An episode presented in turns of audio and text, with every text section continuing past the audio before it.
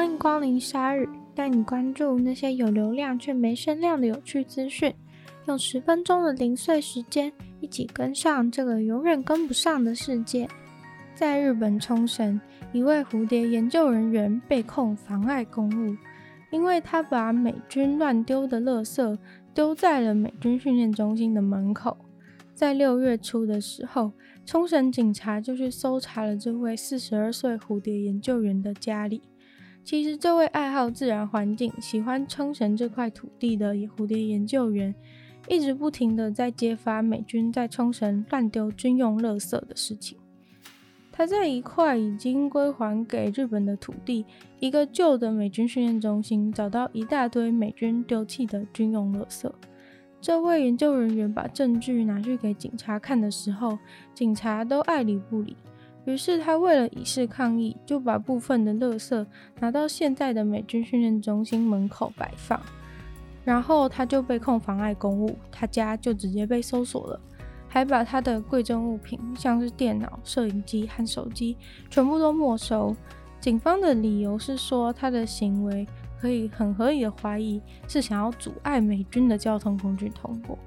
关于美军乱丢垃圾的事情。其实，美根据美国和日本的协定，美军用过的土地是没有义务要恢复原状的。而日本国防部说是花了一年的时间清理那里的垃圾。不过，令研究人员气愤的是，当他到那边的时候，看到的是到处的未爆弹药，还有含有辐射的金属，根本没有人清理。他说，一开始他回报给政府说那边有弹药的时候，警察还会去清理。但是从二零一九年十月开始，他们就再也不管了。也就是如此，蝴蝶研究员才会用垃圾来抗议。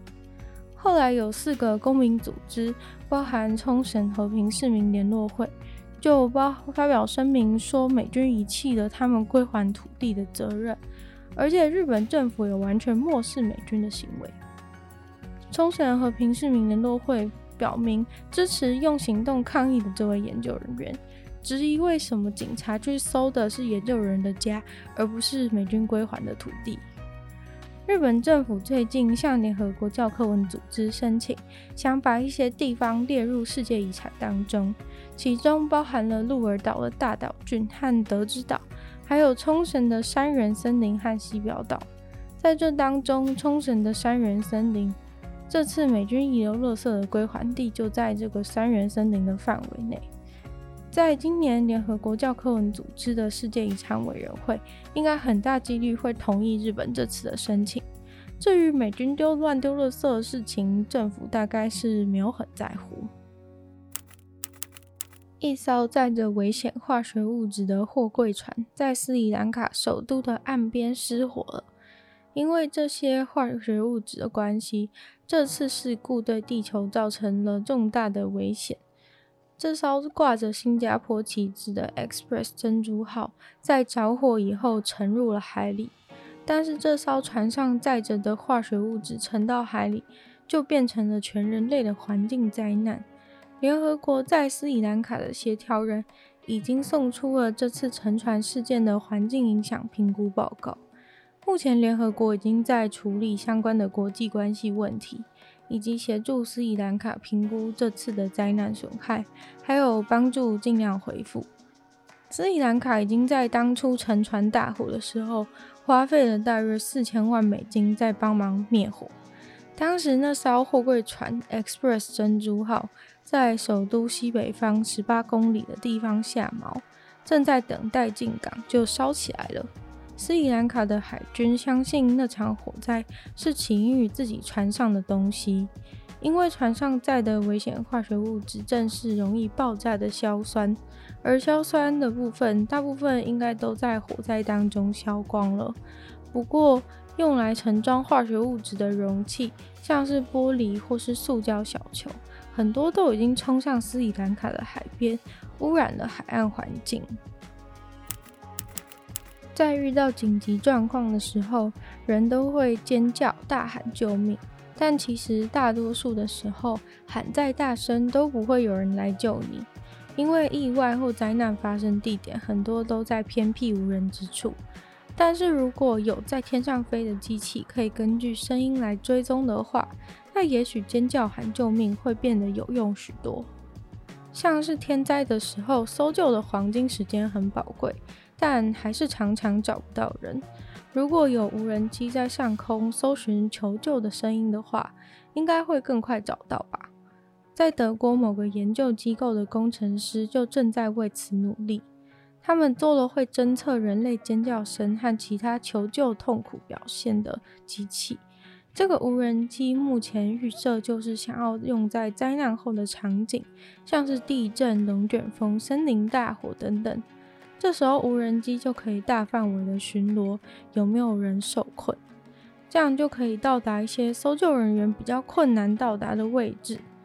无人机现在虽然本来就有在进行搜索的任务，但是大部分就是透过影像的方式来搜索，顶多是用温度感应人体温度，然后用比较大型的无人机会运送医疗或食物的补给品给暂时无法去救的人。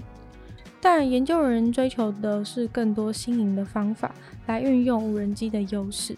除了这次提到的侦测尖叫声、求救声以外。也有人想要发明可以探测人类味道的无人机，不过想要辨认求救声音没有想象中的容易，必须要能够分辨出人类的哭喊声和那些大自然会有的各种声音，还有无人机本身发出的噪音，比如说动物的叫喊，或是风声，或是树枝摩擦的声音都需要考量。为了做到这件事，研究人员必须要建立一个很大的资料库。里面收集非常多人类的求救、呼喊、尖叫、痛苦的各种声音，来训练无人机去辨识。另外，还需要在辨识以前，先把环境杂音过滤掉。接着，还需要让麦克风非常精确地知道声音是从哪边传来的。所以，他们把一整组的麦克风装在无人机上。目前，他们在户外做的实验，能够成功地在接收到声音几秒后，就判断出受害者的位置。在他们实验的影片中可以看到，无人机在空中盘旋，直到研究人员在地面上扮演受害者，发出求救声，